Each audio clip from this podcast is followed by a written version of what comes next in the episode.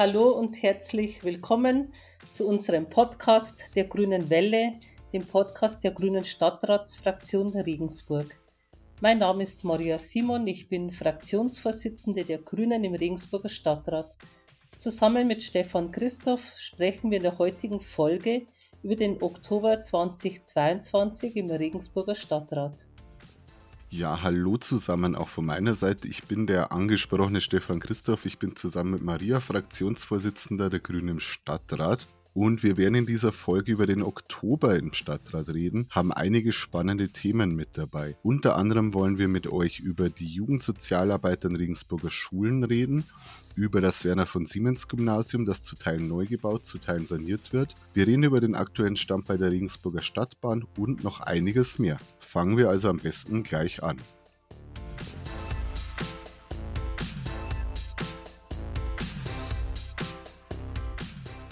Diesen Monat wurde in Regensburg feierlich das 20-jährige Jubiläum der Jugendsozialarbeit an Regensburger Schulen begangen, kurz JAS. Die JAS gilt eigentlich als Vorzeigeprojekt der Stadt und die Stadt schmückt sich auch ganz gerne damit. Zum Feiern war uns aber nicht ganz zumute, weil gleichzeitig SozialarbeiterInnen aus diesem Feld abgeordnet worden sind. Meine Kollegin Stadträtin Theresa Eberlein ähm, hat durch Nachfragen im Stadtrat, zum Beispiel im Sozialausschuss und im Plenum, nochmal Aufmerksamkeit auf diese Abordnung von Sozialarbeitern BeobachterInnen gelenkt. Die sollte eigentlich wohl eher im Stillen durchgesetzt werden. Worum ging es dabei genau, Theresa?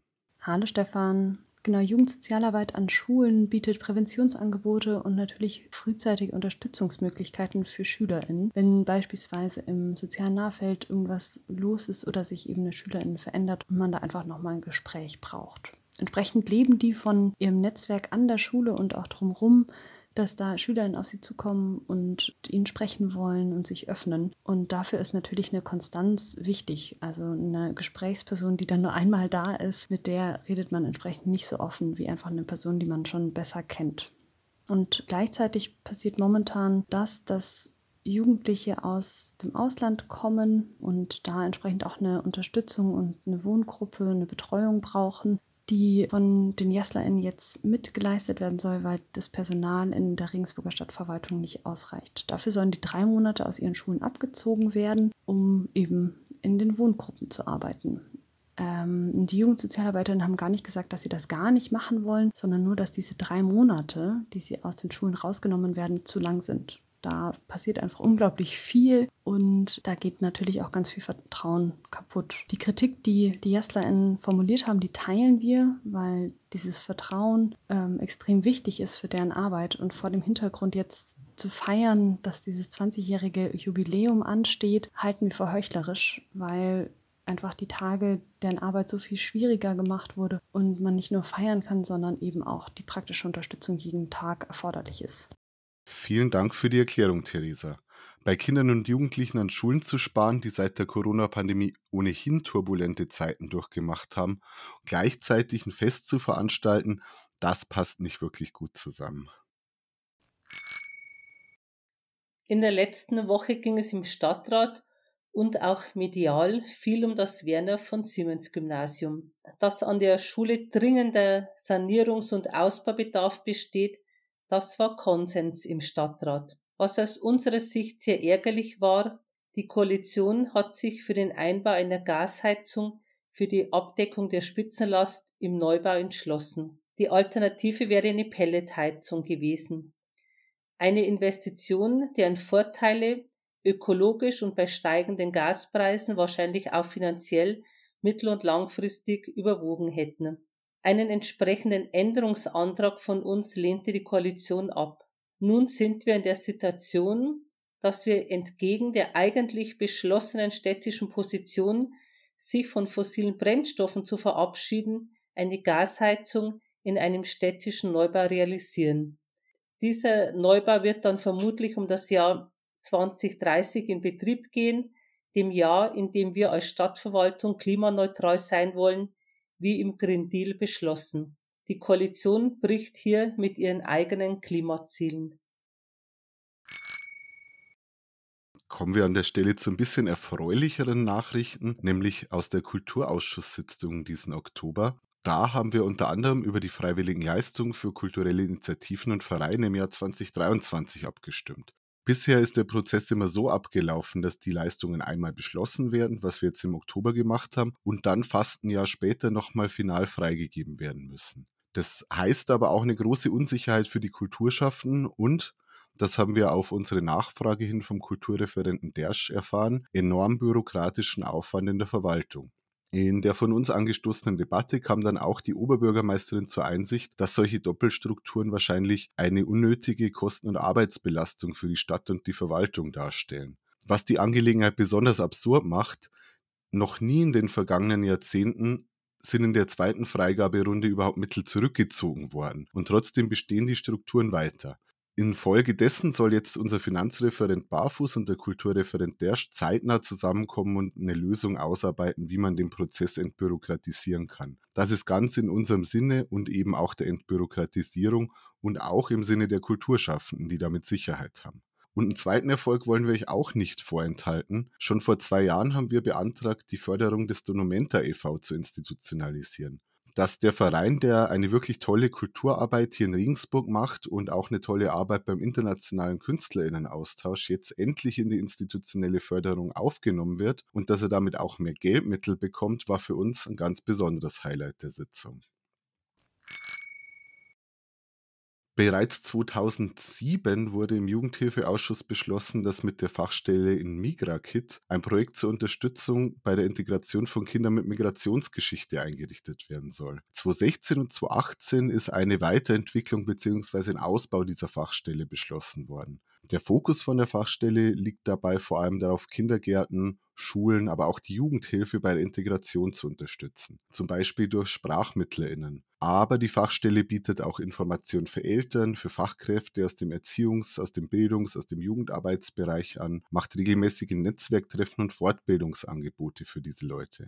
Wir fordern den Stadtrat jetzt in einem Antrag dazu auf, diese Erfolgsgeschichte zu verstetigen und die Befristung der Stellen aufzuheben, weil bisher ist es ein 15 Jahre lang laufendes Projekt. Nach 15 Jahren erfolgreicher und wichtiger Arbeit halten wir sie wirklich für geboten, dass wir diesen Personalbedarf auch dauerhaft feststellen und in der Stadtverwaltung ansiedeln. Wenn ihr wissen wollt, wie es mit unserem Antrag weitergeht, hört auch weiterhin in die grüne Welle rein.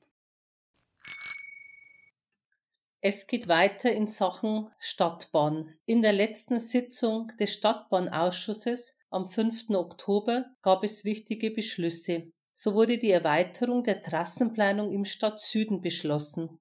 Die Erweiterung der Trasse zwischen den beiden Linienendpunkten in Burgweinting und am Klinikum bietet sich gerade vor dem Hintergrund des beschlossenen Betriebshofes südlich der Autobahn A3 an. Gleichzeitig wird auch noch das Jahnstadion an die Stadtbahn mit angeschlossen.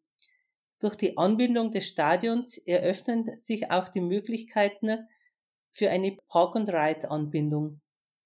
In der Sitzung wurden auch die Ergebnisse des Online-Dialogs zur Ausgestaltung der Fahrzeuge vorgestellt. Dabei geht es nicht nur um das Äußere und die Innenausstattung, sondern vor allem auch um die Fahrzeuglänge und die Höhe.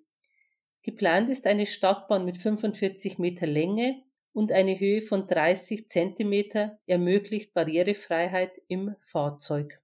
Für den Fahrzeugbeschaffungsprozess wird etwa sieben Jahre veranschlagt und deshalb hat man jetzt auch schon die Planungen in Angriff genommen. Ja, normalerweise würden wir mit euch an dieser Stelle im Oktober bereits über den nächsten Haushalt der Stadt Regensburg reden oder zumindest über den Entwurf dafür. Dieses Jahr verzögert sich der Haushalt offenbar. Wir haben dazu noch keine Vorlage bekommen. Das zeigt unserer Meinung nach, dass die Koalition sich offenbar weiterhin nicht auf eine politische Linie für unsere Stadt einigen konnte. Wir hoffen, dass wir euch wenigstens im November was Neues dazu berichten können. Schaltet also auch dann gern wieder ein. In unregelmäßigen Abständen verleiht die Stadt Regensburg den Brückenpreis. Ausgezeichnet werden Persönlichkeiten mit überregionaler Bedeutung, die im übertragenen Sinne Brücken bauen. Dieses Jahr hätte es keinen passenderen treffen können. Ausgezeichnet wurde Michael Buscheuer. Michael ist der Gründer der Seenotrettungsorganisation CI und von Space Eye. Mit diesen Organisationen setzt sich Michael Buschheuer seit Jahren unermüdlich für Menschen ein, die auf der Flucht sind und hat zusammen mit vielen ehrenamtlichen Helfer und Helferinnen seitdem mehr als 16.000 Menschen vor dem Ertrinken im Mittelmeer gerettet. Durch seine Initiative Second Life, zweite Heimat Regensburg, bietet Michael Buschheuer geflüchteten Menschen, die in Camps auf den griechischen Inseln ausharren müssen, eine zweite Chance auf ein zweites Zuhause hier in Regensburg in Gebäuden, die er von der Stadtbau angemietet hat. Seit dem russischen Angriff auf die Ukraine organisiert er außerdem Hilfstransporte in unsere Partnerstadt Odessa und unterstützt zusammen mit Spösei ankommende Ukrainer und Ukrainerinnen in Regensburg. Er macht sich selbst im besten Sinne dafür verantwortlich, dass die Welt ein menschenwürdigerer Ort wird. Dabei packt er nicht nur selbstbeherzt an, sondern inspiriert und motiviert durch sein Handeln auch viele Menschen, ihm es gleich zu tun. Wir möchten Michael Buschheuer für seinen unermüdlichen Einsatz und sein Engagement herzlich danken und gratulieren ihm sehr herzlich zu seiner wohlverdienten Auszeichnung. Gratulieren möchten wir an dieser Stelle auch der designierten Bildungsreferentin der Stadt Regensburg, Frau Dr. Kellner-Meyerhofer.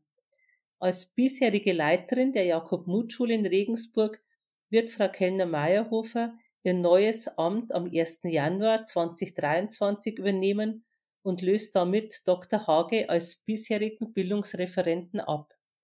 Wir wünschen ihr schon jetzt alles Gute für ihr neues Amt und freuen uns auf die Zusammenarbeit im Stadtrat. Herrn Dr. Hage wünschen wir alles Gute für seinen neuen Lebensabschnitt. Und noch ein Jubiläum haben wir, und zwar wird der Bürgerverein Regensburg Südost, kurz Büso, 20 Jahre alt. Am Wochenende waren ich und auch einige andere aus der Fraktion, die wir selber Mitglieder im Bürgerverein sind, bei der Jubiläumsfeier mit dabei. Der Bürgerverein setzt sich seit 2002 für die Interessen der BürgerInnen im Südosten der Stadt, im Kasernenviertel und auf dem Galgenberg ein und bringt oft ganz wichtige Themen auf den Tisch und äh, treibt auch die Stadtentwicklung hier voran. Auch dem Bürgerverein Südost gelten unsere Glückwünsche und wir freuen uns auf die nächsten 20 Jahre. Doch damit der Glückwünsche noch nicht genug. Der soziale Arbeitskreis SAK e.V., unter anderem Herausgeber des Donaustrudels, feiert diesen Monat sein 50-jähriges Bestehen. Auch hier möchten wir uns für die tolle Arbeit für die Regensburger Stadtgesellschaft sehr herzlich bedanken und wünschen für die Zukunft das Beste. Ganz viele Glückwünsche hatten wir heute und nach den Glückwünschen war es das auch schon wieder mit der heutigen Folge. Wir freuen uns, dass ihr eingeschaltet habt und hoffen, dass ihr auch bei unserer nächsten Folge des Podcasts wieder mit dabei seid. Am 16. November reden wir zusammen mit spannenden Gästen über das Thema Gedenkkultur in Regensburg. Wir freuen uns auf euch, wünschen bis dahin alles Gute. Ciao und bis bald. Bis dahin, danke fürs Einschalten und ciao.